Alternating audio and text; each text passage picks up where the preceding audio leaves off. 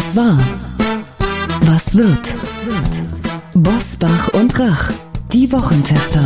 Powered bei Redaktionsnetzwerk Deutschland und Kölner Stadtanzeiger. Und hier sind die Wochentester. Wolfgang Bosbach und Christian Rach. Hallo und herzlich willkommen, Christian Rach hier aus Hamburg.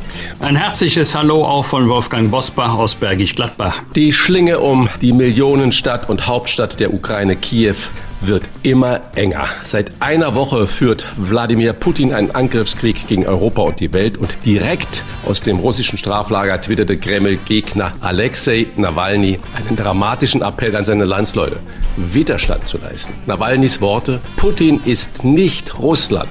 Und wenn es in Russland derzeit etwas gibt, auf das sie am meisten stolz sein können, dann sind es diese 6824 Menschen, die festgenommen wurden, weil sie ohne einen Aufruf mit Plakaten mit der Aufschrift Kein Krieg auf die Straße gegangen sind. So Nawalny. Wir fragen den wohl erfahrensten Ost-West-Kenner, wie viel Widerstand wir aus Russland erwarten können und warum auch er sich in Putin geirrt hat. Und wir sprechen über die umfangreichsten Corona-Lockerungen aller Zeiten mit einem Top-Virologen aus dem Expertenrat der Bundesregierung. Was war, was wird heute mit diesen Themen und Gästen? Auf dem Prüfstand der Wochentester. Atomdrohung. Gibt es für Putin kein Zurück? EU-Beitritt. Welche Gefahr birgt eine mögliche Aufnahme der Ukraine? Putin-Freund. Kann Altkanzler Gerhard Schröder seinen Ruf noch retten? Heute zu Gast bei den Wochentestern. Fritz Pleitken.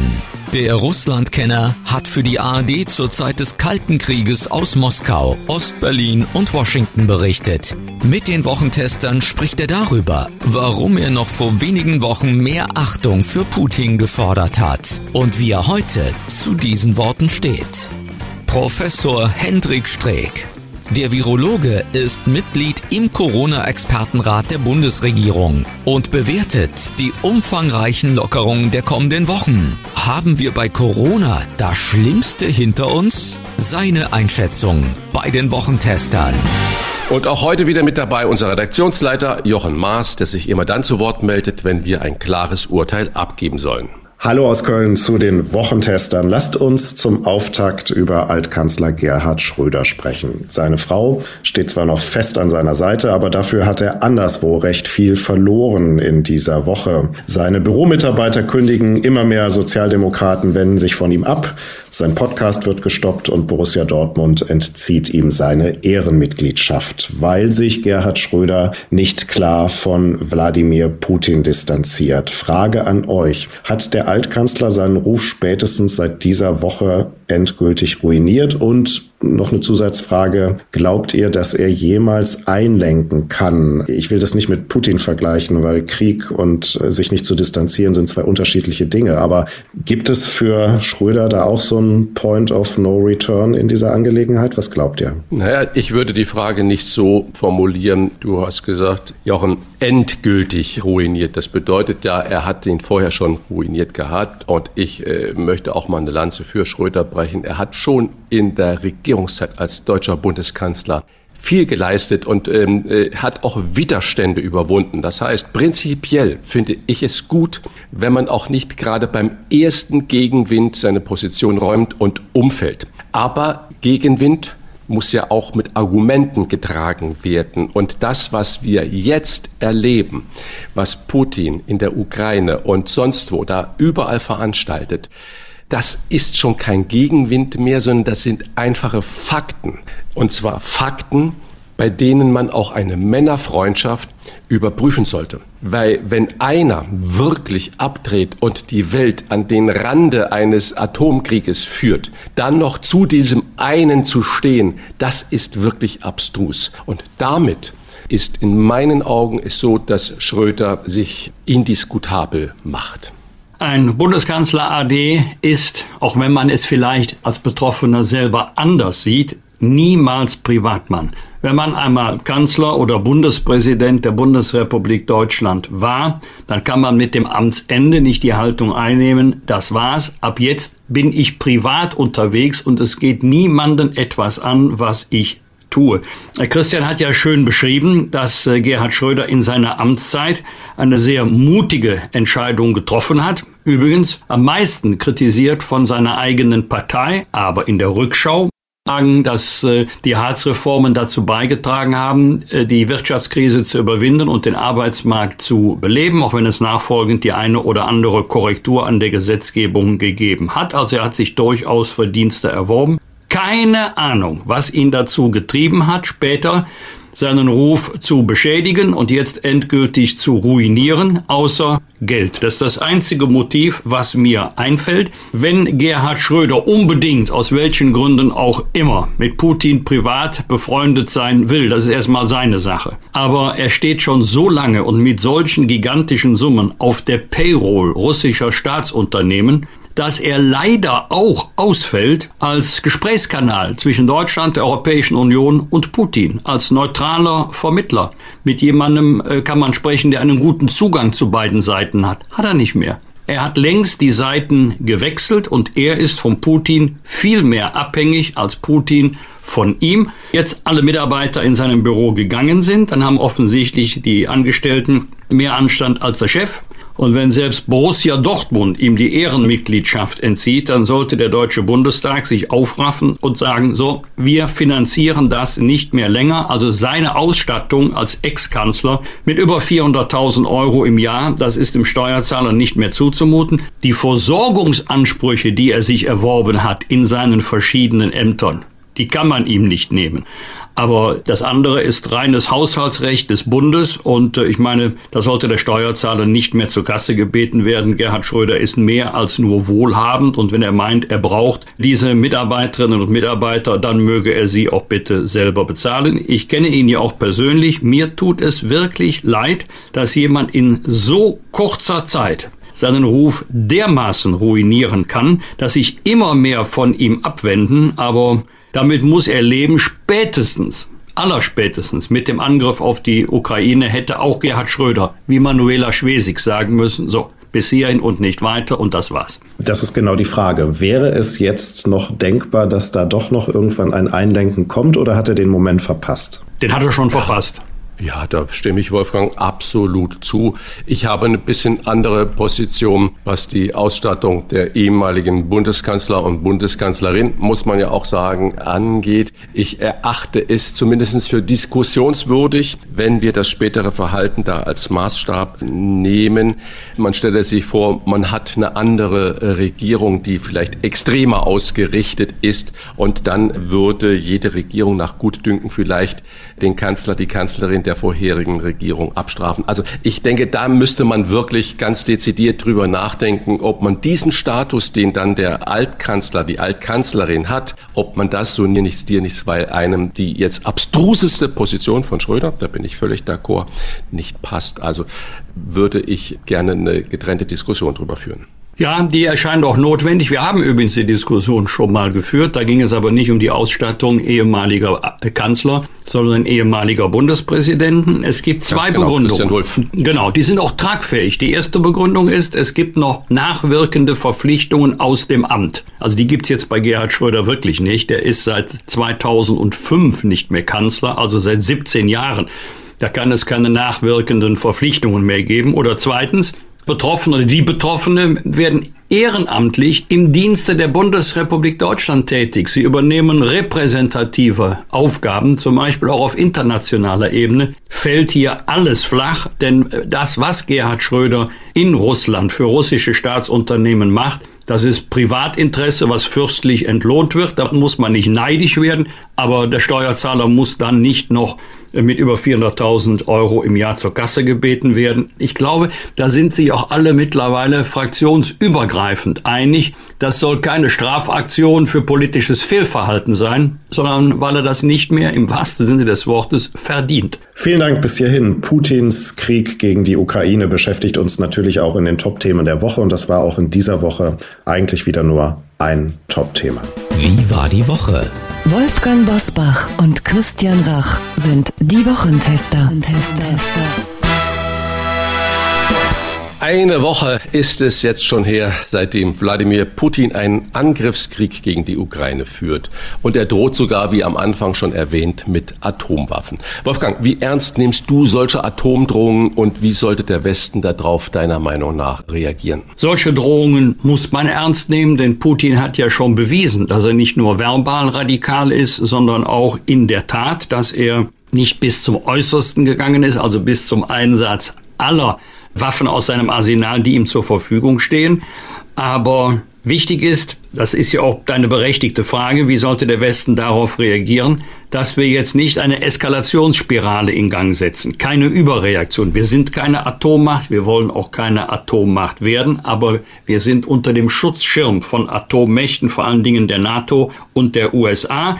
Und ich habe mich darüber gefreut, dass es dort keine Überreaktion gibt, dass nicht die nächste Eskalationsstufe erreicht ist. Wir haben ja verschiedene Stufen beim Einsatz von ähm, Atomwaffen. Die Einsatzbereitschaft, Kampfbereitschaft, Einsatzbefehl.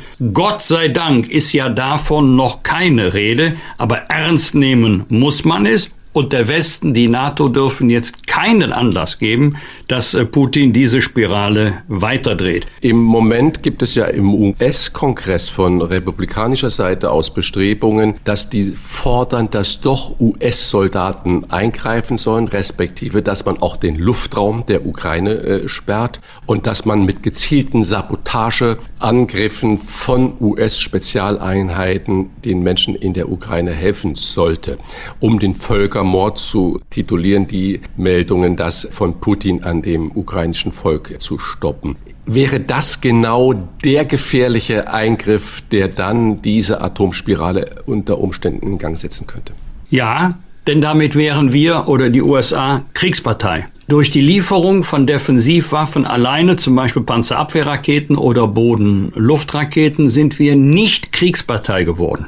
Aber dann, und zwar Christian, schon dann, wenn deutsche Soldaten oder NATO-Soldaten, ukrainische Soldaten unterstützen sollten bei der Ausbildung an diesen Waffensystemen, dann wären wir Kriegspartei und damit auch Kriegsgegner aus den Augen von Putin. Ich persönlich kann dazu nicht raten, bin aber ganz sicher, dass Putin eine solche Intervention von Truppen, regulären Truppen oder Truppenteilen zum Anlass nehmen würde, zu sagen, jetzt haben uns die USA, jetzt haben uns die NATO-Staaten den Krieg erklärt und jetzt müssen wir mit aller Massivität militärisch antworten. Deswegen, ich kenne, es ist ja richtig, was du sagst, aber ich würde das nicht unterstützen.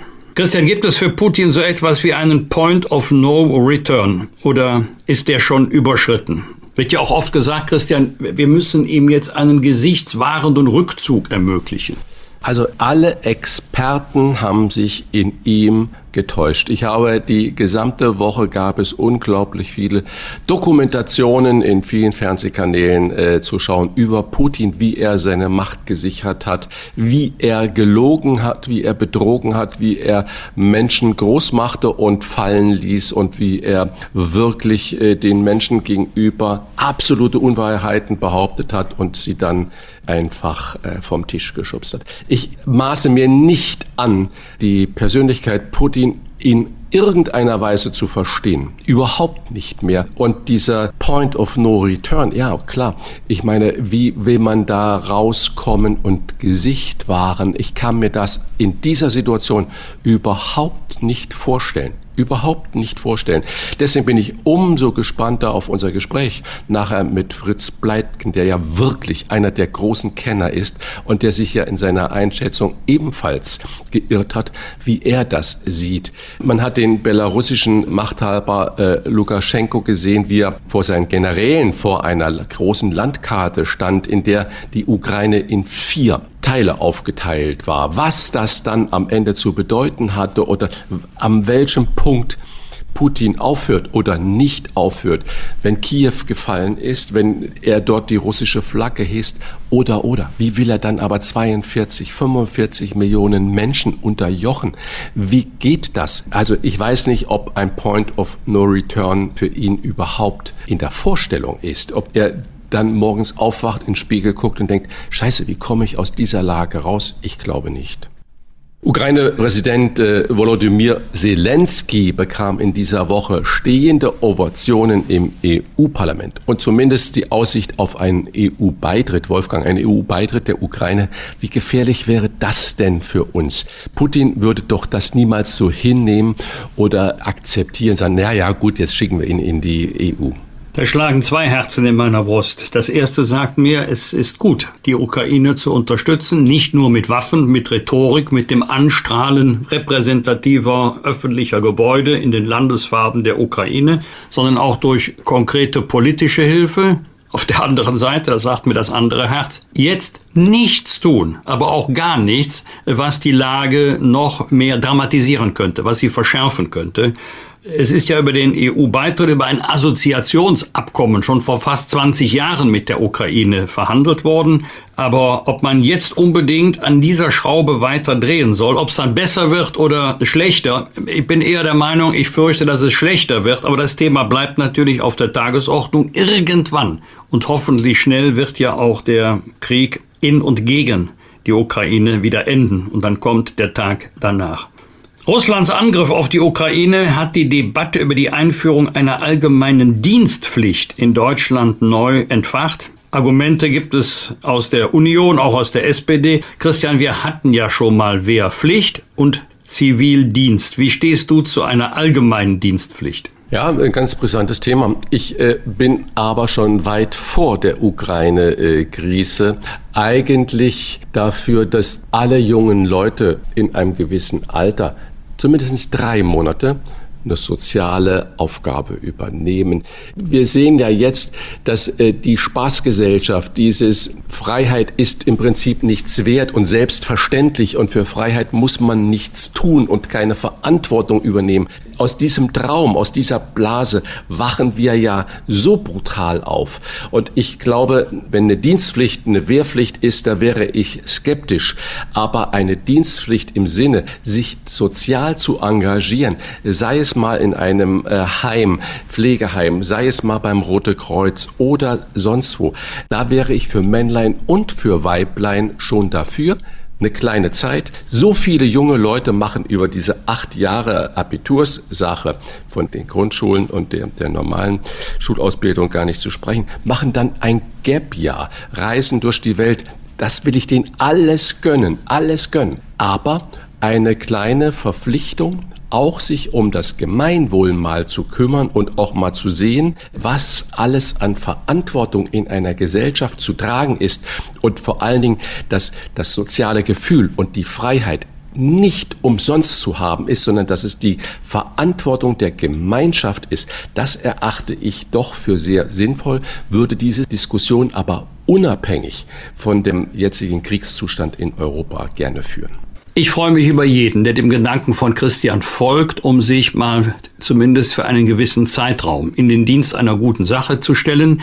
Äh, was das Verhältnis angeht, Wehrpflicht, Zivildienst, stimme ich dir zu. Übrigens, die Wiedereinführung der Wehrpflicht, genauer gesagt die Wiederinkraftsetzung der Regelungen über die Wehrpflicht, denn die Wehrpflicht ist nicht abgeschafft, die Wehrpflicht wurde nur ausgesetzt, wird ja selbst von der Bundeswehr nicht gewünscht. Man muss ja auch sehen, dass ein erheblicher Teil der Soldatinnen und Soldaten der Bundeswehr, Berufs- und Zeitsoldaten mit der Ausbildung dann beschäftigt sind, stehen dann für andere Aufgaben nicht mehr zur Verfügung.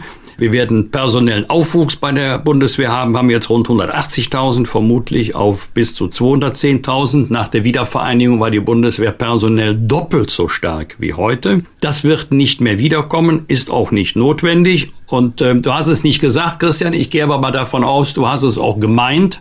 Im sozialen Bereich, im karitativen Bereich, in der Pflege das ist ja klassische Aufgabe von Zivildienstleisten gewesen oder im Kultur, Sport, Umweltschutz. Das sind ja alles Bereiche, wo man sich in den Dienst auch des Landes einmal stellen kann. Aber äh, zu den grandiosesten Wortschöpfungen der letzten Tage gehörte für mich ein äh, verpflichtendes, freiwilliges soziales Jahr. Also das ist schon eine Rhetorik am Hochreck. Ich bin kein Anhänger eines verpflichtenden sozialen Jahres und zwar, weil wir die Probleme in der Praxis unterschätzen. Erstmal müssten geändert werden das Grundgesetz, die Europäische Menschenrechtskonvention, die UN-Charta, die ja Zwangsarbeit verbieten. Das ist schon mal rechtlich sehr, sehr schwierig. Wir sprechen ja nicht über die, die gerne freiwillig kommen, sondern wir sprechen über die, die zum Beispiel sagen würden, ich habe jetzt gerade eine Lehrstelle, ich habe jetzt gerade einen Studienplatz. Und ähm, dasselbe haben wir ja beim Thema Wehrpflicht und Zivildienst auch gehabt. Grundsätzlich ja, aber ich im Moment ganz schwierig. Wir müssten etwa 700.000 junge Menschen pro Jahr erfassen wir müssten auch da prüfen, wer ist tauglich, also gesundheitlich in der Lage, welchen Dienst zu versehen. Wir müssten Verwaltungsakte erlassen, gegen die man Widerspruch einlegen kann. Und vor allen Dingen, das ist das für mich entscheidende Argument, wir müssten über 700.000 Plätze haben, die wir zurzeit gar nicht haben. Deswegen ein anderer Gedanke. Die Zahl derjenigen, die jetzt ein freiwilliges soziales Jahr machen möchten, freiwillig, ist wesentlich größer als die Zahl der Plätze, die zur Verfügung steht. Deswegen plädiere ich dafür, einen Rechtsanspruch zu schaffen für all diejenigen, die es machen möchten. Ob drei, sechs oder zwölf Monate, das lassen wir jetzt mal dahinstehen. Aber solange wir in fünfstelliger Zahl 50, 60, 70.000 junge Menschen jedes Jahr wegschicken und ihnen sagen müssen, wir haben keinen Platz für ein freiwilliges soziales Jahr, ist ein verpflichtendes Jahr schwierig durchzusetzen, aber einen Rechtsanspruch, dass jeder kann, der es möchte, das halte ich für richtig. Bin ich völlig deiner Meinung, Wolfgang. Deswegen sagte ich, ich würde es auch gerne losgekoppelt diskutieren, unabhängig von dem ja, Krieg. Die Ukraine-Krise genau. ist kein richtiger Und Anlass dafür. Ganz genau. Und dass es eher ein Thema ist, äh, wie sichern wir unsere Freiheit und Demokratie? Wie schaffen wir gesellschaftliche Verantwortung als Teil der Persönlichkeit eines jeden, der da lebt. Und deswegen hast du völlig recht in dieser Einschätzung, unabhängig der rechtlichen Hürden, die man überspringen müsste, ist es ein äh, Thema, das man getrennt äh, auf die Tagesordnung irgendwann stellen muss. Die Welt ist im Krieg und die Situation in Kiew spitzt sich immer weiter zu. Die Ukraine und Russland haben sich nun auf die Einrichtung von Fluchtkorridoren geeinigt. Das klingt erstmal gut, ist allerdings kein Zeichen der Hoffnung, sondern eher ein Zeichen dafür, dass Wladimir Putin die gesamte Ukraine einnehmen will. Wir sprechen nun mit einem der erfahrensten Journalisten im Land, der als ehemaliger ARD-Korrespondent russische Empfindlichkeiten genauso kennt wie den Erweiterungsdrang der Amerikaner und Europäer. Das Gespräch gleich nach einer kurzen Werbeunterbrechung. Unser heutiger Werbepartner ist die Winninger AG. Das ist der größte deutsche Käufer von Lebensversicherungen mit der weitaus längsten Erfahrung in diesem Markt. Wir bedanken uns für die freundliche Unterstützung. Winninger ist die Alternative zur Kündigung Ihrer Lebens- und Rentenversicherung, denn Winninger zahlt Ihnen deutlich mehr als den Rückkaufswert, den Sie von Ihrer Versicherung bei einer Kündigung erhalten würden. Ausschlaggebend für den Kaufpreis sind im Wesentlichen Rendite, Restlaufzeit und Tarifmerkmale. Und sogar ein Todesfallschutz für ihre Hinterbliebenen bleibt erhalten. Denn Winninger verkauft ihre Police nicht weiter, sondern führt sie bis zum Laufzeitende im eigenen Bestand fort. Fairness, Schnelligkeit und Transparenz. Das ist das Versprechen von Winninger. Der Kaufpreis liegt garantiert über dem Rückkaufswert ihrer Lebens- und Rentenversicherung und wird natürlich schnell und in voller Höhe an Sie ausgezahlt. Ein Kaufangebot erhalten Sie online innerhalb weniger Minuten mit persönlichem Ansprechpartner. Stellen Sie weniger doch einmal auf die Probe, bevor Sie Ihre Versicherung kündigen. Mit dem Gutscheincode Wochentester erhalten Sie 50 Euro Bonus auf den Kaufpreis Ihrer Versicherung. Abrufbar unter www.winninger.de. Lieber verkaufen statt kündigen. Das gilt für Sie bei Weniger für alle Lebens- und Rentenversicherungen aller deutschen Versicherungsgesellschaften. Jetzt ausprobieren und 50 Euro sichern unter www.weniger.de. Klartext, Klartext. Wolfgang Bosbach und Christian Rach sind die Wochentester. Tester, Tester.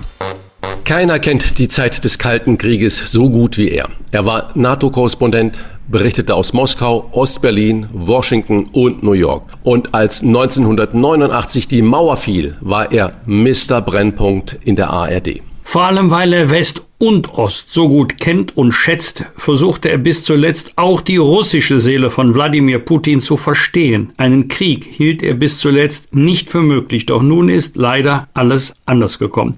Er gibt nicht häufig Interviews in diesen Tagen, deshalb freuen wir uns ganz besonders, dass er sich die Zeit für uns nimmt. Herzlich willkommen bei den Wochentestern. Schöne Grüße in die Nachbarschaft, Fritz Pleitgen. Guten Tag. Putin wünscht sich mehr Achtung, haben Sie noch vor wenigen Wochen in einem WDR-Interview gesagt, Herr Pleitgen. Sie glaubten nicht damals, es war Anfang Dezember, dass Putin einen Krieg beginnen wird. Haben Sie sich generell in Putin getäuscht? Ja, das muss ich ja schon äh, sagen. Ich hatte nicht geglaubt, dass er die Skrupellosigkeit besitzt, einen Krieg anzufangen, einen friedfertigen Nachbarn äh, zu überfallen wie die Ukraine. Damit hatte ich nicht gerechnet. Allerdings muss ich sagen, dass ich da ein bisschen fahrlässig war denn äh, dass er zum Krieg kein äh, besonders sperriges Verhältnis hat, das hat er ja in Syrien bewiesen, wo er seine Luftwaffe hat hemmungslos wüten lassen. Ich erinnere nur an die Angriffe auf Aleppo, die Zivilbevölkerung und jetzt äh, bekommen das die Ukrainer zu spüren. Ist ein Angriffskrieg, wie ihn Putin gegen die Ukraine führt, mit mangelnder Achtung des Westens zu rechtfertigen? Nein, also ich würde das nicht mit mangelnder Achtung vor dem Westen erklären wollen. Das ist einfach ein Wesenszug äh, von ihm, dass er äh, sagt also, ich kann in vielen Dingen nicht mithalten, wirtschaftlich äh, nicht, wissenschaftlich nicht ist er unterlegen, aber militärisch. Und diese Karte zieht er nun und die zieht er bei Bedarf. Also das muss nicht das letzte Mal gewesen sein, dass Putin das Mittel des Krieges wählt um sich mit seinen Vorstellungen durchzusetzen. Der Westen hat ja mit Wladimir Putin äh, einst eigentlich auch große Hoffnungen verbunden. Gorbatschow, Jelzin und dann kommt Putin. Freundschaften wie mit der äh, zu Gerhard Schröder resultierten aus dieser Zeit. Putin durfte ja 2001 sogar im Deutschen Bundestag sprechen. Was ist seitdem mit ihm geschehen? Was hat ihn denn zum Kriegstreiber werden lassen? Oder war er schon immer so? Naja, also diesen Wesenzug wird er schon immer besessen haben, den hat er nur äh, verborgen, weil das äh, damals im Umgang mit dem äh, Westen nicht opportun war. Wenn er das gleich an den Tag gelegt hätte, dann hätten wir uns zurückgezogen und er wollte natürlich eine vernünftige Beziehung zum Westen aufbauen oder eine gedeihliche, für Russland auch gedeihliche Beziehung aufbauen und deswegen hat er da sein wahres Gesicht nicht gezeigt. Wenn Putin heute mit Atomwaffen droht, wie viel Ängste muss uns das machen? Oder anders gefragt, wie viel Angst macht Ihnen das ganz persönlich? Ja, also für leeres Geschwätz würde ich das nicht halten. Also äh, mit Atomwaffen zu drohen, das ist ja schon eine Haltung, äh, die das Normale übersteigt. Bin einfach ein zuversichtlicher Mensch und äh, glaube nicht, dass äh, Putin tatsächlich zu diesem Mittel greift, was er bedeuten würde, dass dann ja auch Russland ausgelöscht würde. Und das ist etwas, was er ja nun nicht will. Gibt es nach einer Woche Krieg noch ein, ich sag mal, zurück für Putin? So kann er diesen Krieg noch beenden und sein Gesicht wahren oder verbietet ihm das sein Charakter? Ist dieser Point of No Return äh, für ihn überschritten? Ja, ich glaube, er hat immer noch die Möglichkeit, äh, diesen Krieg zu beenden. Erklärungen werden sich da immer äh, finden lassen.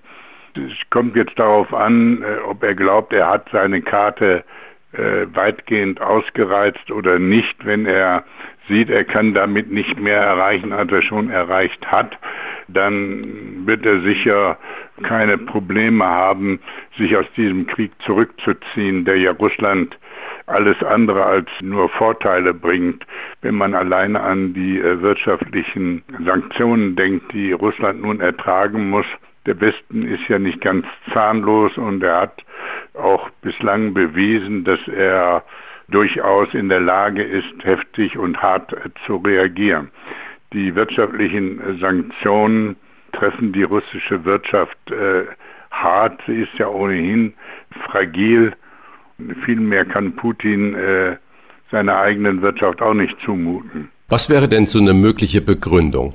Wenn er sich da hinstellen wird und sagt, jetzt, was wäre eine mögliche Begründung zu sagen, jetzt ist Schluss? Na, er kann äh, eine Reaktion der Ukraine oder des Westens so auslegen, dass er sagt, also jetzt haben mich alle endlich verstanden, äh, ich bin sowieso gegen den Krieg und bin bereit jetzt äh, zu einem Waffenstillstand. Äh, es sind ja jetzt schon Gespräche unterwegs, um solche Verhandlungen einzuleiten. Also Möglichkeiten aus diesem unseligen Krieg auszuscheiden, hat er noch, wenn man daran denkt, wie viele Menschen äh, schon ihr Leben darüber verloren haben, wie äh, Kinder und Frauen äh, und Kreise darunter leiden, was äh, dieser Krieg angerichtet hat dann wäre es eigentlich nur zu wünschen, dass äh, Putin sehr bald zu dieser Erkenntnis kommt. Also für unmöglich halte ich das nicht. Allerdings äh, habe ich mich bei Putin äh, grundsätzlich schon einmal äh, geirrt. Einen dauerhaften Frieden, der den Namen auch verdient, zwischen Ost und West, halten Sie das noch mit Putin für möglich oder nur noch gegen ihn? Das wäre schon äh, ganz gut, wenn Putin durch eine andere Persönlichkeit in Russland ersetzt würde, aber er hat seine Gegner ja beiseite geräumt, wenn man an Nemtsov und andere denkt, die äh, getötet wurden oder die Journalistin Politowskaja erduldet ja äh, keinen Widerstand in, in seinem eigenen Land und jetzt bekommen das äh, die Menschen in Russland zu spüren, die auf die Straße gehen und äh, sagen, äh, sie sind gegen den Krieg gegen, gegen ihr Brudervolk, äh, die Ukraine. Es wäre schon zu wünschen, dass da eine andere Persönlichkeit kommt mit Putin, dauerhaft friedliche, normale, vernünftige Verhältnisse zu haben, halte ich für schwierig jedenfalls so, wie er sich bislang gegeben hat. Aber wir sollten uns natürlich alle Möglichkeiten geben, alle Gesprächskanäle, alle möglichen Gesprächskanäle offen zu halten. Und irgendwo und irgendwann wird sich äh, eine Persönlichkeit finden, mit der man äh, eine solche äh, Situation aufbauen kann. Russland ist einfach ein europäisches Land, es ist unser Nachbarland, es ist eine Atommacht und ist einfach nicht zu unterschätzen. Und deshalb ist es vernünftig, äh, zu dieser Atommacht äh, Beziehungen aufzubauen, die für unsere Bevölkerung nur das Beste verspricht. Also der gegenwärtige Zustand ist auf die Dauer nicht tragbar. Ich glaube aber genau in dieser Blase haben wir uns ja alle befunden oder die deutsche Bevölkerung oder Europa, dass man gesagt hatte, okay, wir akzeptieren ja Russland und es ist Friede, Freude, Eierkuchen da eigentlich. Und äh, dann haben wir einen Alexei Nawalny erlebt, der ja da vergiftet wurde und der jetzt im Gefängnis da vor sich hinschmachtet und trotzdem aus dem Gefängnis heraus seine Landsleute zum Widerstand gegen Putin aufruft. Wie realistisch ist es denn, dass Putin von seinem eigenen Volk gestürzt wird? Ja, eines Tages wird da schon jemand kommen, der gesagt, genug ist genug. Selbst wenn er erst auf der Seite von äh, Putin ist, er, müsste eigentlich aus dem äh, Umfeld von Putin kommen und hätte dann wahrscheinlich die besten Chancen, äh, gehört zu finden. Wir haben ja nicht nur Nawalny, wir haben Chodorkowski und wir haben andere die gegen Putin aufgestanden sind. Äh, die Oligarchen sind nicht mit ihm zufrieden. Also Potenzial, um äh, Putin zu ersetzen, gibt es in Russland genügend. Putin ist nicht Russland, hat Nawalny aus dem Knast getwittert. Ist das tatsächlich so? Ja, das ist wohl wahr. Also was ich aus Russland höre, ist da großes Unbehagen. Das ist nur noch nicht so deutlich geworden, weil er ja mit Gewalt gegen jeden Andersdenkenden vorgeht. Man sieht das ja auch an den Bildern. Nur so hat er bis jetzt große Protestdemonstrationen unterdrücken können. Ich nehme an, diese Protestdemonstrationen werden noch kommen. Und dann werden Hunderttausende auf der Straße sein. In Petersburg, in Perm, in Moskau, in Rostov, also in den großen Städten insbesondere und auch in Kaliningrad. Ja, unglaublich großen Protest kommt ja auch aus der Ukraine und zwar speziell, das hätte man vielleicht am Anfang oder ich hätte es nicht gedacht von dem ukrainischen äh, Präsident Volodymyr Zelensky. Der hat ja die EU in dieser Woche um die Aufnahme seines Landes in die EU gebeten. Würde denn ein EU-Beitritt der Ukraine nicht zu einem dritten Weltkrieg führen, weil Putin Nein, dann also völlig also rot führt? nicht. Also ich finde, ähm, die Ukraine in der EU aufzunehmen, wäre ein Akt der politischen Vernunft und würde allen hier im Westen dienen, insbesondere natürlich dann auch der Ukraine. Also ich wäre sehr dafür, wenn es dazu käme. Es muss ja nicht gleich die NATO sein, das war ja auch mal im Gespräch. Die Ukraine muss nicht unbedingt Mitglied der NATO werden, aber EU, das wäre schon ein Beitrag zur Stabilisierung der Verhältnisse in Europa. Würde das Putin genauso sehen? Naja, er würde das nicht so gerne sehen, aber ob er das zum Anlass nimmt, die Mittel der militärischen Gewalt noch zu verstärken, das äh, glaube ich nicht. Ich will alles nicht ausschließen. Ich habe mich schon mal bei ihm geirrt, aber äh, ich glaube nicht, dass er deswegen dann zu den Waffen aufruft. Der dritte große Player in der Welt, China, hat sich ja als Vermittler für die Verhandlungen zwischen der Ukraine und Russland ins Gespräch gebracht oder diese Initiative kam sogar aus der Ukraine heraus. Kann man, und die Chinesen haben gesagt, ja, machen, wären sie dazu bereit, kann man dieser Initiative dann äh, trauen? Naja, wenn die Ukrainer äh, selbst sagen, sie können sich China als Vermittler vorstellen, dann äh, würde ich sagen, dann sollte man das wagen. Ich kann es mir zwar auch nicht so ganz vorstellen, wie sich China da, aber ich glaube, China würde sich alle Mühe geben, denn die sind ja auch daran interessiert, weltweite Anerkennung zu finden. Sie werden ja jetzt gefürchtet als richtig respektiert. Und das würde natürlich dem Ansehen Chinas äh, nützen, wenn sie dort eine erfolgreiche Vermittlerrolle spielen könnten. 100 Milliarden Euro für die Bundeswehr, dazu eine Debatte über die Rückkehr der Wehrpflicht. Also das hätte in Deutschland lange niemand mehr für möglich gehalten, war unsere Sicht auf die Sicherheitslage in Europa zu lange, zu naiv? Ja, wir waren schon gutgläubig. Ich habe mich ja da auch nicht ausgeschlossen. Man hatte sich das einfach nicht vorstellen können. Wir hatten uns an äh, die Friedensverhältnisse so sehr gewöhnt und äh, das ist ja eine lässliche Sünde. Wir haben einfach äh, das sehr genießen können, dass wir lange in Frieden gelebt haben.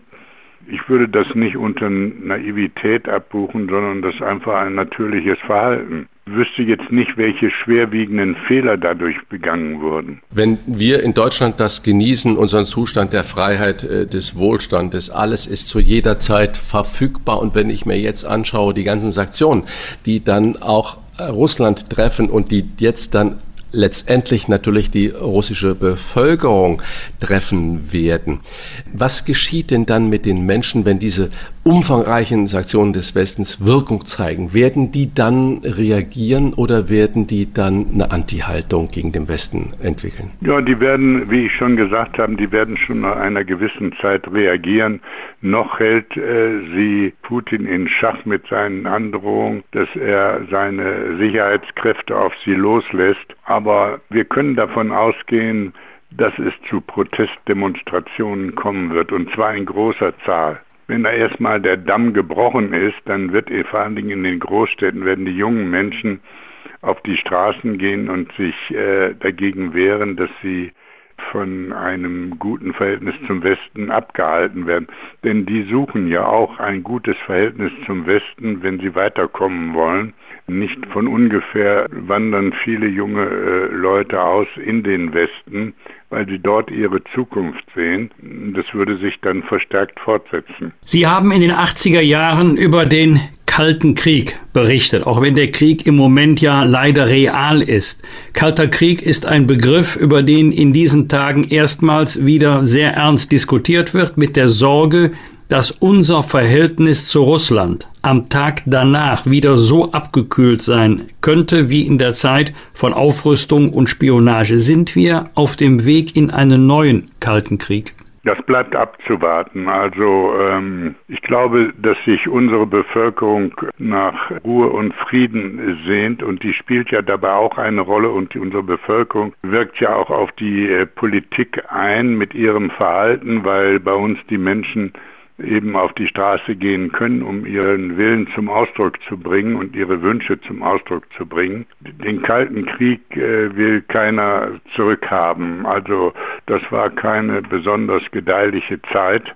Ich bin da auch kein äh, Prophet, um nun vorauszusagen, wird es danach einen Kalten Krieg geben oder nicht dann ist erstmal abzuwarten, welches Ausmaß ein solcher kalter Krieg annimmt, welche Formen der annimmt, was er zulässt und was er nicht zulässt.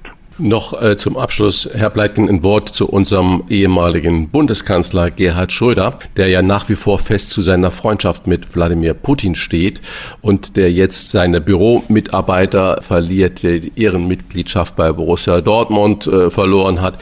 Verspielt Schröder gerade Anstand und Moral eines ehemaligen Bundeskanzlers? Ja, ich habe mir das auch angesehen. Er hatte ja wohl, äh, es gab wohl auf seiner Seite Bemühungen, aus dieser Lage rauszukommen, indem er ein Ende der Kriegshandlungen gefordert hat, aber das war einfach nicht genug Distanzierung. Und deswegen haben wohl seine Mitarbeiter ihm die Gefolgschaft aufgekündigt. Ich glaube, dass Gerd Schröder gut beraten wäre, einen eindeutigen Strich unter diese Beziehung zu machen oder diese Beziehung eindeutig zu beenden. Die Beziehung meine ich zu Wladimir Putin. Jetzt so im Zeichen des Krieges ist das schwer zu rechtfertigen. Ich habe menschliches Verständnis dafür, dass er eine Freundschaft nicht so schnell aufgibt. Diese Freundschaft datiert ja aus der Zeit des damaligen Irakkrieges zurück. Ob äh, Gerhard Schröder nun verpflichtet ist, äh, so lange zu Putin zu stehen, bis alles da in Scherben ist, das weiß ich nicht, aber ich nehme an, er beschäftigt sich mit dieser Frage intensiv, wie ich ihn kenne. Äh, das muss auch nicht von Ewigkeit sein. Eine unmögliche Geschichte als Politik und Bürger Berge versetzten, so heißt ein Buch von Ihnen über mehr als 50 Jahre Journalistenleben, vor allem aber über die Überwindung des Kalten Krieges zwischen Ost und West. Herr Pleitgen, wie viele Berge müssen wir heute versetzen, um zu einem Frieden zu kommen, den man auch als solchen zu Recht bezeichnen kann? ja, also, ähm, denke, dass Politik und äh, Bürger sich sehr anstrengen müssen, dass wir wieder in äh, vernünftige Verhältnisse geraten. Der gegenwärtige Zustand ist nicht äh, gesund und sollte nicht auf Dauer beibehalten werden. Es gibt sicher Möglichkeiten, dafür lohnt es sich auch auf die Straße zu gehen. Nicht nur gegen die Maskenpflicht äh, sollte man auf die Straße gehen, sondern auch für den Frieden. Und äh, das würde ich mir von unserer Bevölkerung wünschen. Es hat ja hier in Köln eine sehr schöne, große, eindrucksvolle Friedensdemonstration gegeben. So etwas hinterlässt positive Spuren. Ich könnte mir vorstellen, dass äh, das zu Wiederholung einlädt. Viele weitere kluge Gedanken in dem gerade erwähnten Buch. Ein herzliches Dankeschön. Alles Gute, Fritz Pleitgen. Alles Gute. Vielen Dank. Dann hoffen wir, dass wir beim nächsten Mal nicht über den äh, Krieg reden müssen. Alles Gute. Ja, danke. Fragen wir doch, fragen wir doch. Wolfgang Bosbach und Christian Rach sind die Wochentester. Tester, Tester. Der Krieg in der Ukraine beherrscht die Themen. Corona scheint verschwunden zu sein.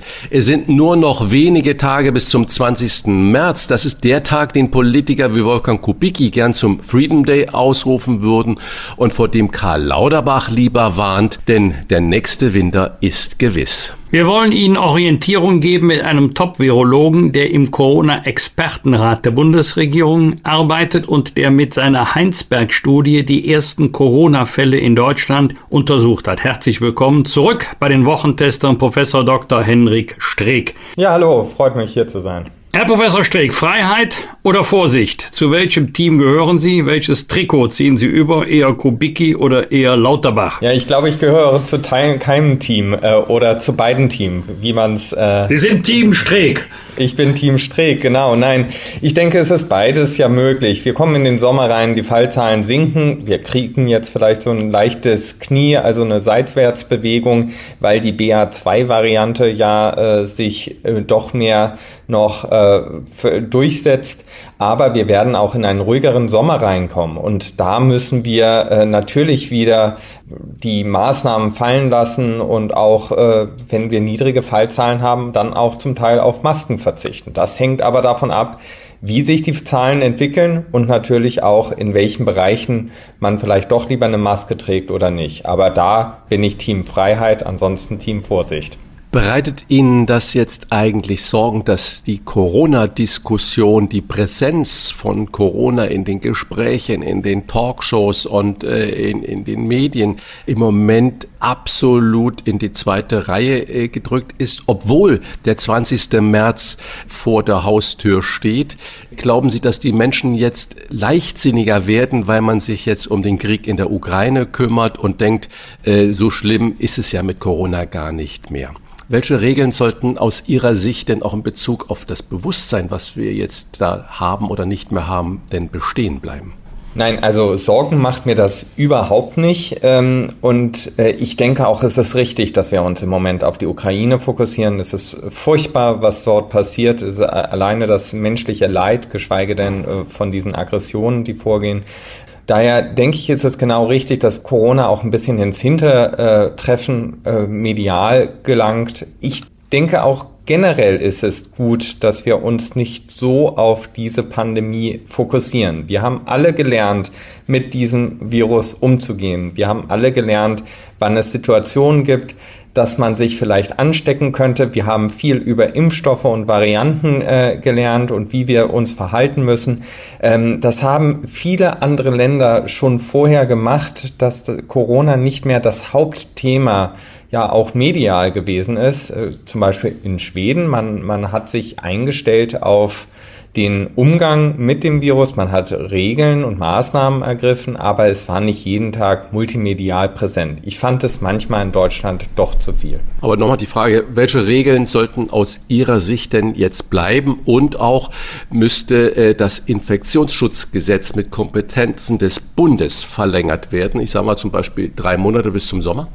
Nun, es gibt Maßnahmen, die äh, sinnvoll sind, wo wir wissen, dass sie auch die Infektionsketten unterbrechen. Äh, Stichwort zum Beispiel Masken. Ähm, und auf der anderen Seite gibt es Maßnahmen, wo wir gar nicht so genau wissen, ob sie überhaupt einen Einfluss auf das Infektionsgeschehen haben. Daher finde ich es richtig, dass wir bei den letzteren zuerst angreifen, dass die wegfallen, also 2G-Regel, 3G-Regeln. Da wissen wir wirklich gar nicht genau, ob die einen Einfluss gehabt haben. Auf der anderen Seite denke ich, dass die Masken Masken uns auch noch ein bisschen äh, begleiten werden. Äh, in Innenräumen, wo es höhere Übertragung gibt, sind Masken sinnvoll. Ich denke aber, wir müssen da auch in so einem Sommerreifen, Winterreifen Modus übergehen, dass man im Sommer eben auch die Masken wegfallen lässt, aber dann im Winter und das auch kommunikativ vorbereitet, dass man dort auch wieder zu einer Maske greifen kann.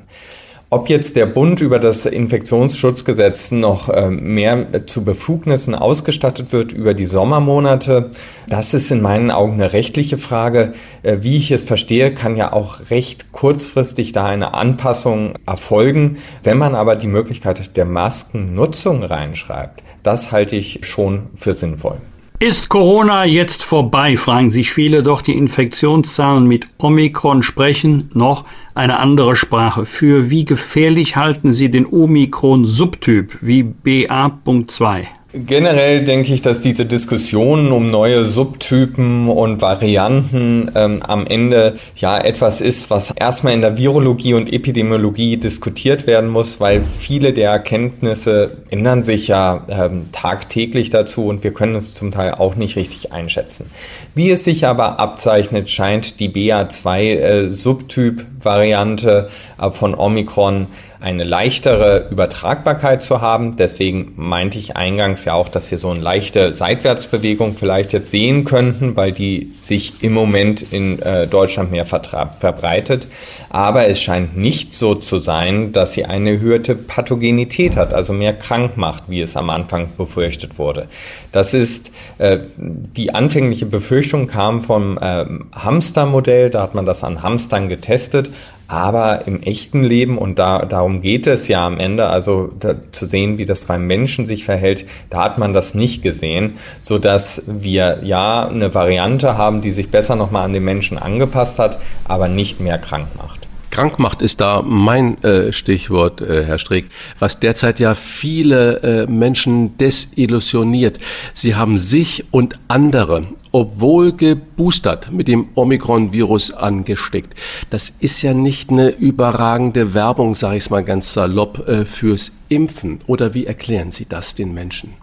Die sind geboostert, die haben alles gemacht, ja. Ja, da haben Sie recht, dass das keine gute Werbung ist für die Impfung. Und ich glaube, kommunikativ ist da am Anfang ein großer Fehler gemacht worden. Die Impfstoffe wurden erstmal nur getestet, ob sie vor einem schweren Verlauf schützen.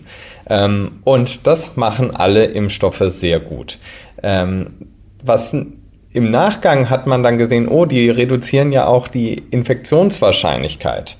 Und das hätte man in dem, der Weise vielleicht gar nicht äh, kommunizieren sollen oder darauf bauen sollen, weil man dann später erst gelernt hat, ja, der Schutz hält ja nur so ungefähr drei Monate vor der Infektion.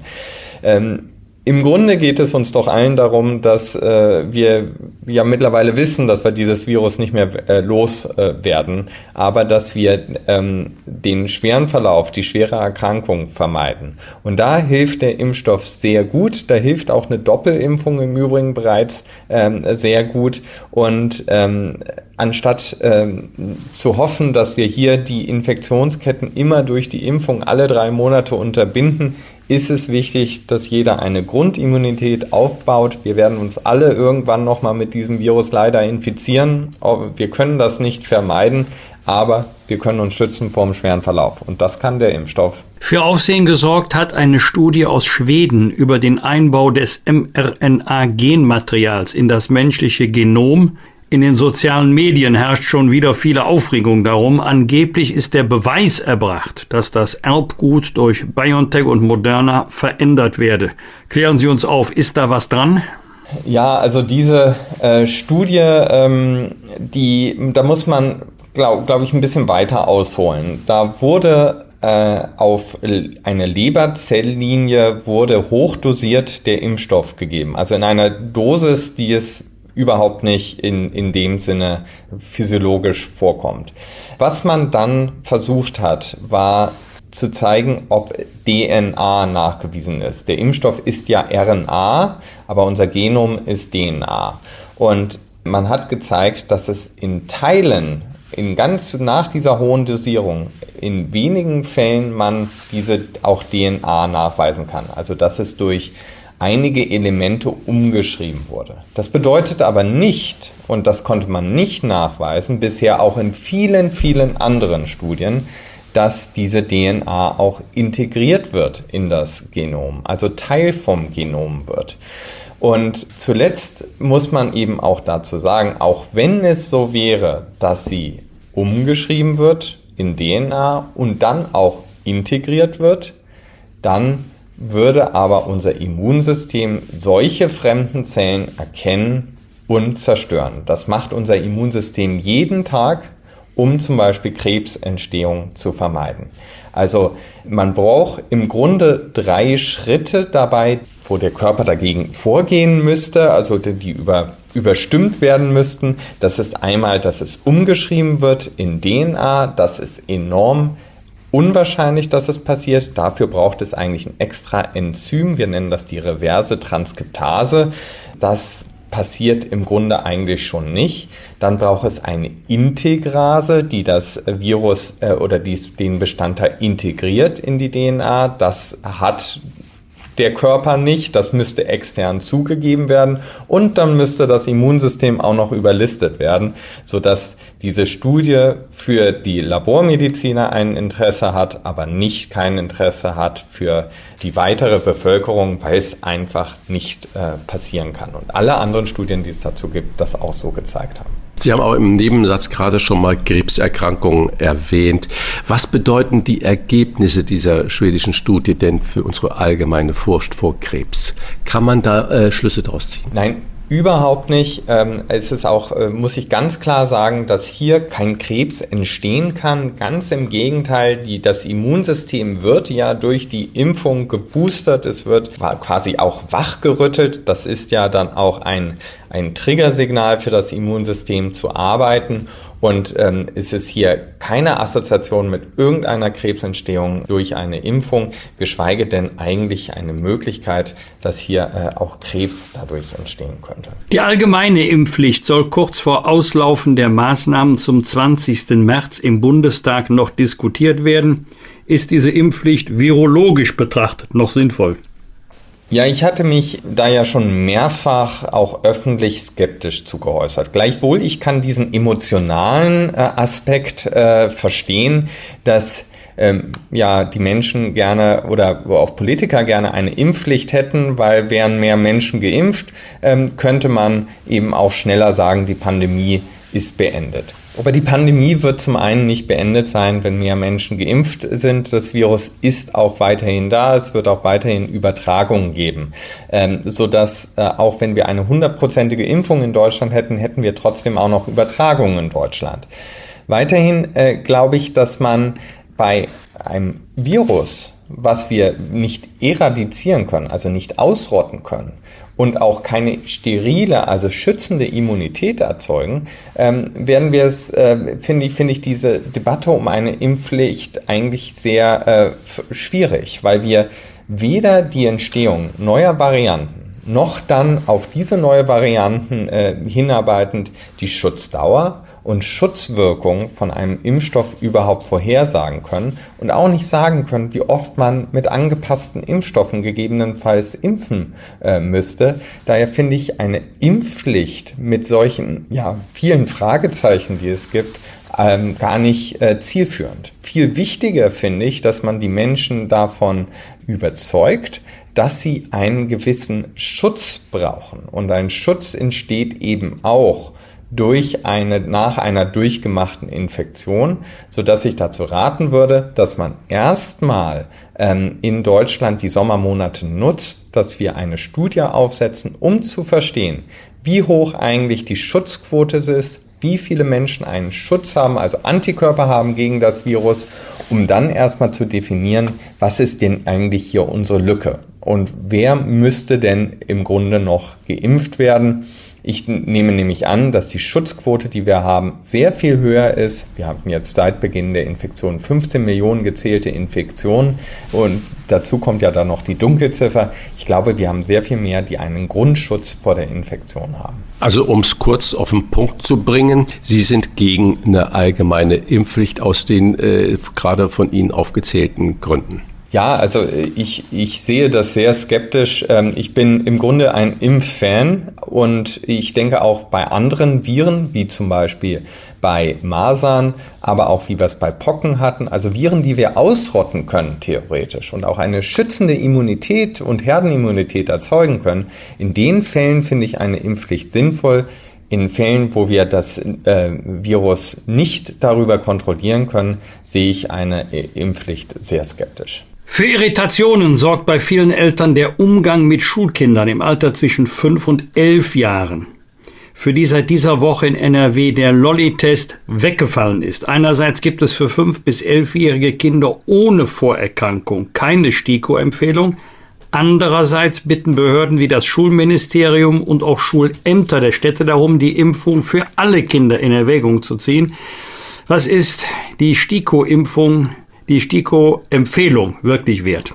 Ja, also die STIKO ich, und ich glaube auch, wie viele ähm, Ärzte und ähm, auch Eltern tun sich äh, schwer mit äh, einer klaren Empfehlung zu äh, Kindern und bis zum Alter von zwölf Jahren. Das Problem hierbei ist, dass die Wirkung der Impfung bei den Kindern nicht so gut ist und auch nicht so gut vor der Infektion schützt, wie es bei äh, Erwachsenen der Fall ist. Da kamen auch gerade wieder äh, neuere Studien zu, gerade im Hinblick auf Omikron, dass die Schutzwirkung durch die Impfung bei Kindern begrenzt ist so dass die Frage ist, ob ähm, man wirklich eine Impfung empfehlen sollte oder aber, dass Kinder, die sowieso in den aller, allermeisten Fällen einen sehr milden Verlauf, wenn nicht asymptomatischen Verlauf haben, dass die ähm, sich über äh, eine Immunität über Infektion äh, aufbauen. Leider haben wir nur die beiden Optionen. Impfung oder Infektion. Und man muss sich auch klar sein, dass jeder, der sich nicht impfen lässt, Erwachsene oder Kinder, dass die sich infizieren werden. Sodass ähm, man auf der einen Seite eben einen Impfstoff hat, der für Kinder keine gute Schutzwirkung äh, bildet, äh, auf der anderen Seite aber eine Infektion, die relativ mild ist in den allermeisten Fällen. Also ich glaube, diese Abwägung muss leider jeder für sich selber treffen. Die STIKO hat eine klare Empfehlung gegeben, dass bei chronisch erkrankten Kindern, also vorerkrankten Kindern, eine Impfung zu empfehlen ist, aber nicht äh, für äh, jedes gesunde Kind. Die Infektion ist es eben da auch ein bisschen die Frage, welche Varianten kursieren. Wir impfen immer noch mit dem Original Wuhan-Virus, ähm, was ja nicht mehr zirkuliert. Omikron hat sich sehr weit davon wegbewegt, aber es könnten natürlich auch Varianten auftreten, die zurückgehen, mehr in Richtung Delta oder auch in Richtung äh, der Wuhan-Variante. Das können wir eben nicht vorhersehen. Also ähm, die Entscheidung ist kompliziert. Das aber im Grunde ist es eine Diskussion, die zwischen den Kindern und Eltern und den Ärzten, also dem entsprechenden behandelnden Kinderarzt erfolgen muss. Herr Professor Streeck, wie empfinden Sie das denn, wenn Städte und auch das Schulministerium vor diesem Hintergrund, den Sie gerade beschrieben haben, Impfempfehlungen für Kinder zwischen fünf und elf Jahren abgeben? Weil diese Briefe gibt es zum Beispiel auch in Köln und auch in anderen Städten, dass man pauschal allen Eltern rät, doch mal über die Impfung des eigenen Kindes nachzudenken. Da wird ja ein Druck aufgebaut. Also ich halte mich da komplett äh, bei der STIKO. Die STIKO hat da 41 Seiten verfasst dazu und sehr genau abgewogen, wem eine Empfehlung zur Impfung ausgesprochen äh, werden soll oder nicht. Das können äh, andere Fachbereiche oder andere Gruppen überhaupt nicht leisten, sich in dieser Detailtreue ähm, mit dem Thema äh, zu befassen. Zusätzlich sieht die STIKO ja auch Ergebnisse, die äh, auch ja der normale Wissenschaftler äh, gar nicht sieht, weil die eben unter Verschluss sind oder noch nicht veröffentlicht wurden. Und ähm, ich muss und kann da auch nur jedem raten, sich da äh, der STIKO anzuvertrauen, denn die ähm, nichts anderes macht, als hier gute und besonnene Empfehlungen auszusprechen. Und ich denke auch, dass, dass Eltern, ähm, Interessengruppen und auch die äh, Städte äh, gut beraten sind, wenn sie sich, äh, ja, wenn sie den Empfehlungen der STIKO folgen. Herr Professor Steg, worauf werden wir uns denn einstellen müssen? Auf eine jährliche Corona-Impfung, also einmal im Jahr routinemäßig, so wie sich auch viele routinemäßig im Herbst ihre Grippeschutzimpfung abholen? Ich denke, dass wir darauf hinauslaufen, dass wir in der Tat den über 60-Jährigen, äh, genauso wie bei der Grippe, eine äh, Auffrischimpfung mit dem Corona-Impfstoff zum Herbst und Winter empfehlen, weil wir da zusätzlich dann den Drei-Monats-Schutz haben vor der Infektion, ähm, den der aber ja dann mit der Weile nachlässt oder mit der Zeit nachlässt. Ähm, ich denke, es wird dahingehend eine Empfehlung geben. Ich glaube aber nicht, dass man jedem Menschen eine, also gesunden, fitten, jüngeren Menschen anraten würde, äh, sich äh, immer wieder boostern zu lassen. Ich glaube, das Angebot wird aber äh, da sein. Ich kann da natürlich auch nicht reinblicken in die STIKO oder in die politische Empfehlung, aber das ist etwas, was ich empfehlen würde, dass man das analog der Grippeimpfung macht dass die, die ein höheres Risiko haben, äh, sich im Herbst und Winter boostern lassen sollte, aber dass das nicht für die allgemeine Bevölkerung gilt. Mhm. Wir lieben ja Ihre klaren Aussagen, äh, Herr Streeck. Wie wird es mit der Maskenpflicht aussehen? Ist das die letzte Bastion, die dann fällt? Die Maske muss man sagen, dass wir äh, da sehr gut wissen, dass sie Infektionsketten unterbrechen kann. Und ich glaube, wir werden in den nächsten oder in diesem Jahr und im Herbst und Winter auch in äh, diesem Rhythmus reinkommen, dass wir im Herbst und Winter dann eher mal wieder noch zur Maske greifen, aber dass im Sommer doch die Masken weggelassen werden sollten. Ich plädiere auch dafür, dass man im äh, Sommer da nicht zu sehr ähm, äh, darauf achtet, dass in den Innenräumen hier immer noch Maske getragen wird, ist es natürlich wichtig, das bei vulnerablen Gruppen eher mal zu machen, also im Altenheim, im Pflegeheim zum Beispiel. Aber dass äh, man pauschal jetzt sagt, dass in Innenräumen Masken getragen werden sollten bei niedrigen Inzidenzen, äh, ich glaube, das ähm, führt ein wenig zu weit. Wichtiger ist es, ähm, hier darauf hinzuweisen, dass man dann im Herbst und Winter wieder in einen anderen Modus reingeht. In der kalten Jahreszeit hat es uns doch, glaube ich, äh, viel geholfen, in Innenräumen Masken zu tragen. Ähm, und dass man hier in diesem Rhythmus reinkommt, Herbst und Winter Maske, im Sommer nicht. Wie sich das die Jahre darauf verhält, ähm, das kann ich nicht sagen. Ich kann mir vorstellen, dass es nicht zu einer Maskenpflicht kommt, aber dass jeder für sich selber überlegen muss, ob er sich äh, mit einer Maske zusätzlich schützen will. Noch eine Nachfrage. Äh, in Hamburg äh, ist auf den Wochenmärkten, die ja bekanntlich draußen immer stattfinden, immer noch Maskenpflicht. Wie schätzen Sie das ein? Ja, ich glaube, da haben wir in der Pandemie sehr viel und sehr gut von den Aerosolforschern gelernt es äh, macht keinen Sinn, draußen Maske zu tragen. Ähm, man muss sich das so vorstellen, auch wenn jemand atmet, äh, dann steigt mit unserer Körperwärme sofort äh, die Aerosole und potenziellen Viren nach oben. Übertragungen im Außenbereich sind extrem unwahrscheinlich.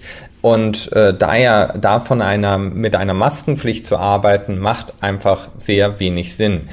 Natürlich kann jeder für sich selber das entscheiden, ob er sich eine Maske tragen will im Außenbereich. Viel wichtiger, glaube ich, um, um da nochmal darauf hinzuweisen, ist, dass man da im Innenräumen drauf achtet. Dort, wo stickige Luft ist, dort, wo nicht gelüftet wird, da halten sich die Aerosole und dort gibt es dann auch eher äh, Übertragung. Draußen ist das wirklich wenig zielführend. Freiheit oder Vorsicht? Das ist die Frage, die uns nach dem 20. März beschäftigen wird, wobei Freiheit und Vorsicht müssen sich ja nicht unbedingt ausschließen. Wie gefährlich der Omikron-Subtyp BA.2 wird und welche Corona-Regel als letztes fallen wird, darüber haben wir gesprochen mit Professor Dr. Hendrik Streeck, dem Leiter der Virologie an der Uni Bonn. Herzlichen Dank für das Gespräch. Alles Gute, bleiben Sie gesund. Sehr gerne, Ihnen auch. Ja, danke. Rauf und runter. Wolfgang Bosbach und Christian Rach sind die Wochentester. Wir geben Ihnen an dieser Stelle unsere ganz persönliche Bewertung ab über das, was wir in dieser Woche gut oder schlecht fanden. Daumen hoch oder Daumen runter. Klare Urteile sind gefragt. Wolfgang, unabhängig der Krieg in der Ukraine, gab es für dich in dieser Woche doch noch irgendwas, wo du gesagt hast, da geht auch mein Daumen mal hoch oder auch auf einer anderen äh, Ebene runter? Es müssen nicht immer die ganz, ganz ernsten Themen sein, wenn auch mit einem Tag Verspätung. Happy Birthday dem Vizepräsidenten des Deutschen Bundestages, Wolfgang Kubicki, mit dem wir ja auch an dieser Stelle äh, schon gesprochen haben. Er ist am ähm, Donnerstag 70 Jahre alt geworden. Wir wünschen ihm von hier aus, von uns aus Gesundheit, Glück, Gottes Segen und dass sich auch noch in den nächsten Jahren und Jahrzehnten alle seine Wünsche erfüllen. Ja, so viel Lokalpatriotismus muss sein. Ich war Rosenmontag in Köln, allerdings nicht um an der Demonstration teilzunehmen, sondern weil ich andere Verpflichtungen hatte. Aber mir ist das Herz aufgegangen. 250.000 Menschen wo normalerweise der Rosenmontagszug durch die Stadt zieht, friedlich, fröhlich. Es gab keinerlei Auseinandersetzungen, keine Randale. Alle waren in Gelb und Blau vereint. Also dafür muss man einfach Köln lieben. Es gibt größere Städte, es gibt prächtigere Städte, aber unfassbar nette Menschen in Köln. Ich war am Samstag auf einer Karnevalssitzung der Roten Funken und mitten während der Sitzung greift J.P. Weber, ein bekannter Karnevalist in Köln, zur Mandoline und spielt ganz leise Imagine von John Lennon. Und ähm, ja, 600, 700 Leute stehen auf. Man kann eine Stecknadel fallen hören und singen unfallfrei dieses wunderschöne Friedenslied.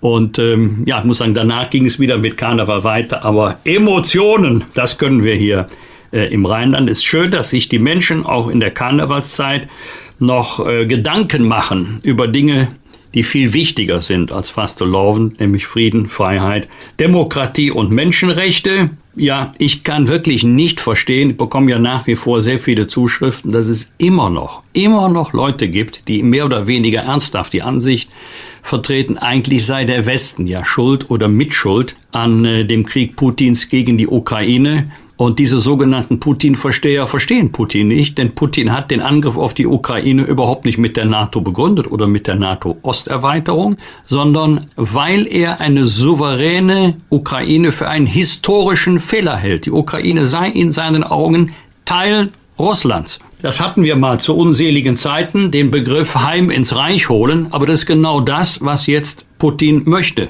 Er träumt wohl von der Wiederbelebung des Zarenreiches oder vom Kiewer Russ, also dem Altrussland, Belarus, Ukraine, Russland.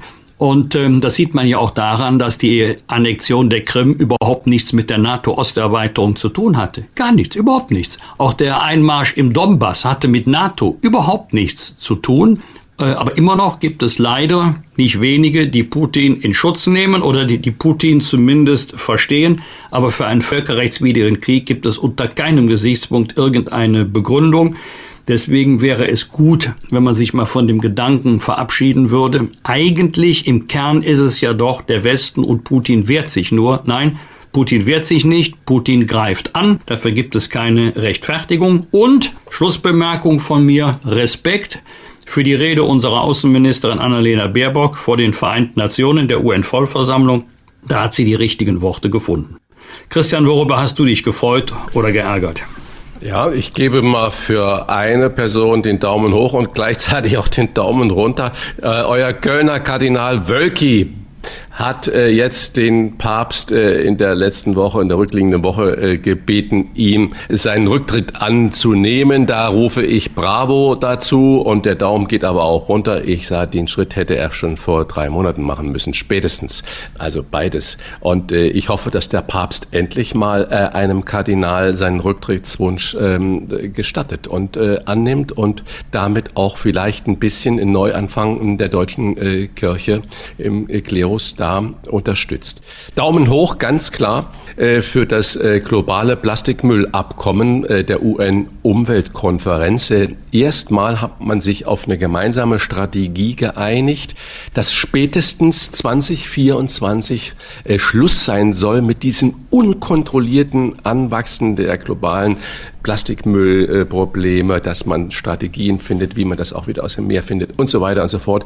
Das heißt, diese, bei all den Corona-Problematiken, bei all den Kriegsthemen, die uns jetzt nur noch umgeben, dürfen wir Umweltprobleme bitte nicht aus den Augen lassen und dass sich in dieser Situation äh, die UN-Umweltkonferenz mit allen, auch mit den afrikanischen Staaten, mit den asiatischen Staaten darauf geeinigt hat, das finde ich ist ein großes Ausrufezeichen. Und Daumen hoch für einen äh, tollen Menschen, der diese äh, Woche leider verstorben ist, Klaus Seipel, der 30 Jahre lang das Gesicht der heute Nachrichten im ZDF war, ist mit 85 Jahren gestorben und äh, ich äh, identifiziere ihn nach wie, wie Hajo Friedrichs äh, als einen der deutschen Nachrichtenmoderatoren, dem man einfach das, was er da von sich gegeben hat, auch geglaubt hat und ein, äh, ja, ein wunderbarer äh, Mensch war. Ich habe ihm gerne im Fernsehen zugehört und ihn auch gerne gesehen. Also Daumen hoch für diesen großartigen Menschen, der jetzt leider von uns gegangen ist.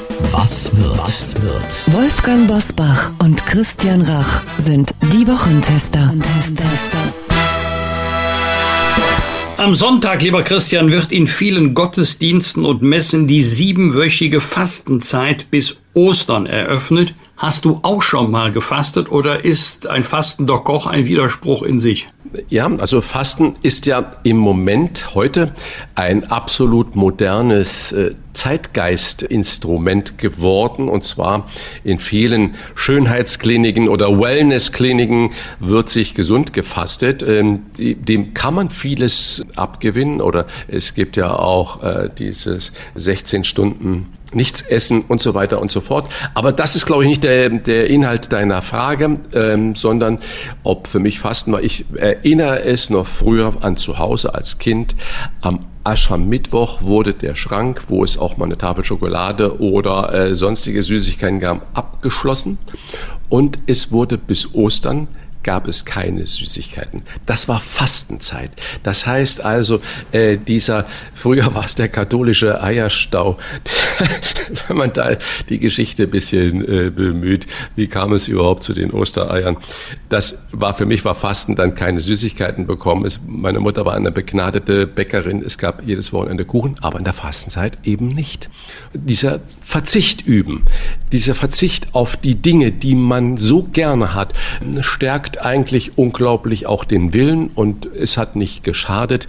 In einer äh, Klinik zum Fasten, zum Abnehmen, Wellnessklinik war ich noch nie, obwohl ich doch den einen oder anderen kenne, äh, die oder der das schon gemacht hat und die eigentlich ganz zufrieden sind. Aber in dem Sinne von dem deiner äh, Frage, nein, außer in der Kindheit habe ich so noch nicht gefastet jetzt Fasten und den Equal Pay Day 2022, der am Montag stattfindet, gar nicht miteinander ins Boot werfen. Aber man könnte natürlich da so Verbindungen ziehen. Der Internationale Aktionstag für die Entgeltgleichheit zwischen Männern und Frauen wurde erstmals 2008 auf Initiative der Business and Professional Women Germany in Deutschland begangen.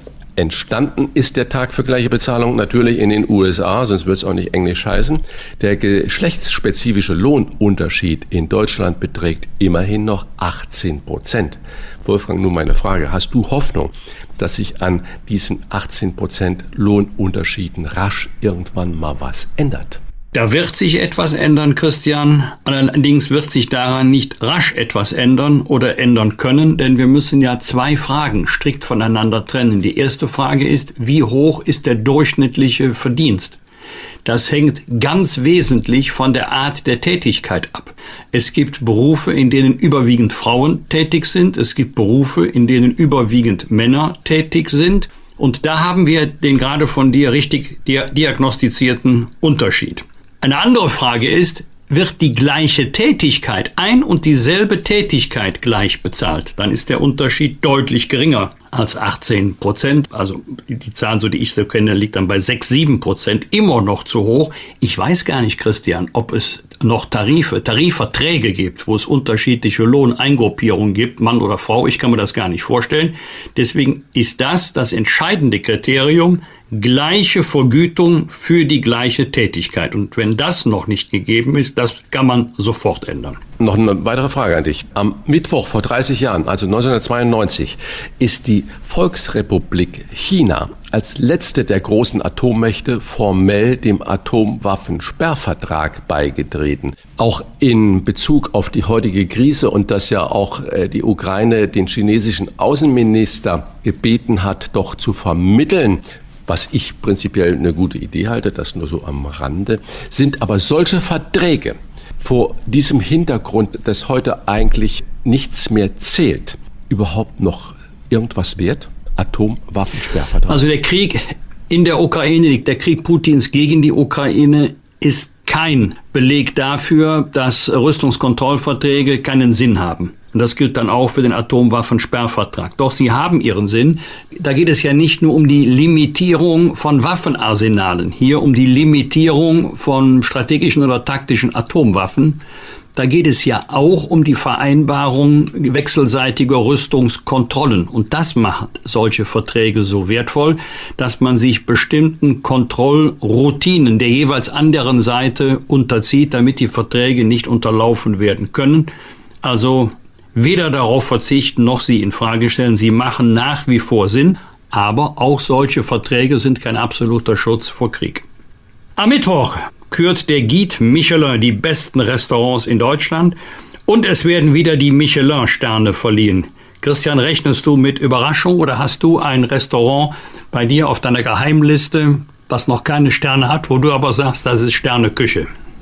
Naja, es gibt ja unglaublich viele tolle Restaurants in Deutschland und zwar auch immer mehr. Aber äh, es ist natürlich auch Taktik des Guide Michelin, ähm, immer für Überraschungen zu sorgen, weil nur darüber erhält man natürlich dann Aufmerksamkeit. Aber ich muss auch eine Lanze für den Guide Michelin brechen. Er ist der seriöseste aller Führer, weil da Profis wirklich anonym bewerten und beurteilen. Der Guide Michelin ist unbestechlich und äh, man weiß es nicht, wenn ein Tester oder Testerin oder mehrere dort sitzen, ob die ein oder zweimal da sind.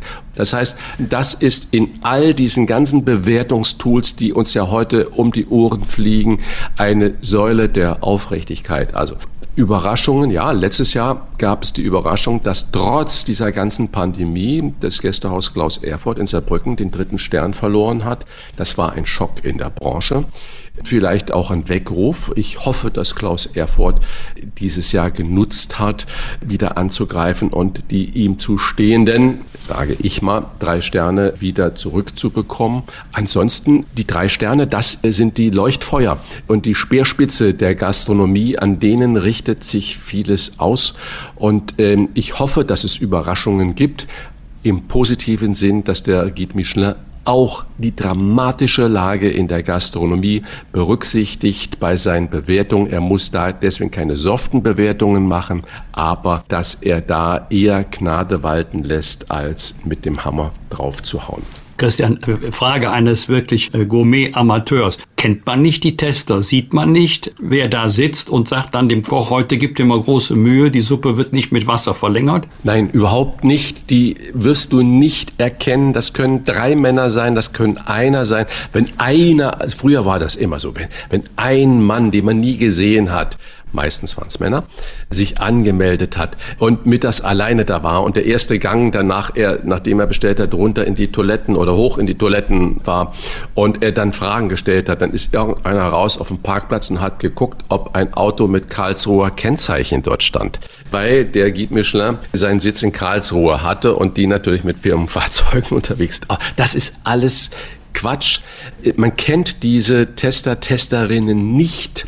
Und die wechseln auch immer. Das heißt, es ist nicht immer Peter Meyer oder Jutta Grämer, die dann äh, jedes Jahr aufs Neue am 17. Juni zu dir ins Lokal kommt und sagt, Mensch, toll, dass du da bist und jetzt testen wir doch heute mal. Und man muss auch sagen, ein Restaurant, wenn es Qualität hat, ist nicht in der Lage, diese Qualität aufgrund eines Testers nochmals anzuziehen, auch wenn das Restaurant den Tester, die Testerin entdecken würde. Nein, das geht so schnell überhaupt nicht. Man kann das nicht dann mal verändern. Und äh, auch jeder, der schon mal getestet hat, äh, der guckt natürlich auch rechts und links zu den anderen Gästen auf die Teller und dann sieht er, ob er da jetzt eine besonders äh, große Kugel Kaviar oder Hummer oder was weiß ich am hatte oder das Steak besonders toll war.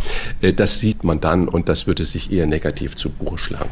Aber Christian, ein gutes Essen kann man ja nicht messen oder wiegen. Da ist ja nicht, nicht nur Objektivität im Spiel, obwohl es sicherlich auch objektive Kriterien gibt, auch viel subjektives Empfinden. Hast du denn mal das Gefühl gehabt, oh, das ist aber jetzt komplett ungerecht und hast dir mal den Testor zur Brust genommen? Du meinst in den Bewertungen, die ja. man dann mir gibt? Nein, nie. Ich habe das immer akzeptiert. Das ist ein eigenständiger Berufsstand die da rumgehen und äh, bewerten, genau wie man Fernsehsendungen bewertet, wie man Podcasts bewertet, wie man Politiker bewertet. Das muss man ab und zu, wenn es wichtige, seriöse Stimmen sind, zur Kenntnis nehmen. Und wenn es berechtigte Kritik ist, sollte man auch ähm, gucken, wie kann ich äh, damit umgehen, wie kann ich Verhalten ändern.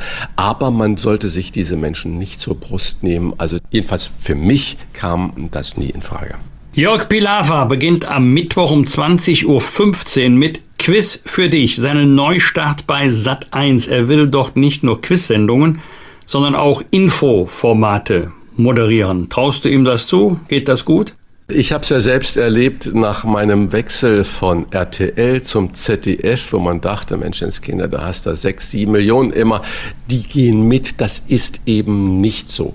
Wenn du ein Sendergesicht bist, für eine Zeit XY und äh, man dich damit identifiziert, heißt das nicht automatisch, dass du bei dem neuen Sender äh, reüsierst. Das heißt also, ich erachte gerade bei solchen Dingen, bei, bei solchen tollen Kollegen wie Jörg Pilawa, der wirklich auch äh, ja privat ein ganz netter Kerl ist. Ich erachte es trotzdem für schwierig, dieses Hopping äh, zu machen. Ich drücke ihm die Daumen, dass das gelingt und dass auch neue Infoformate mit ihm gelingen. Aber ich springe mal von einer Seite auf die andere Seite und habe dann genau den gleichen Erfolg, wird das nicht werden. Das wird eine harte Arbeit, aber sie kann gelingen. Das waren die Wochentester mit Unterstützung von Kölner Stadtanzeiger und Redaktionsnetzwerk Deutschland. Wenn Sie Kritik, Lob oder einfach nur eine Anregung für unseren Podcast haben, schreiben Sie uns bitte auf unserer Internet- oder auf unserer Facebook-Seite.